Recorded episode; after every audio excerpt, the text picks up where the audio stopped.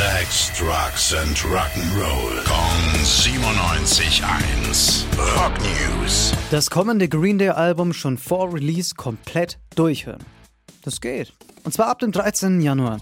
In Deutschland machen nämlich fast 20 Plattenläden bei dem sogenannten Pre-Listening mit. Mit dabei auch ein Musikgeschäft aus Nürnberg. Wenn ihr Bock drauf habt, ganz easy, dann müsst ihr einfach nur in eines der teilnehmenden Geschäfte gehen. Ganz easy und kostenlos. Und dann könnt ihr da das ganze Album eine Woche vor Release vorhören.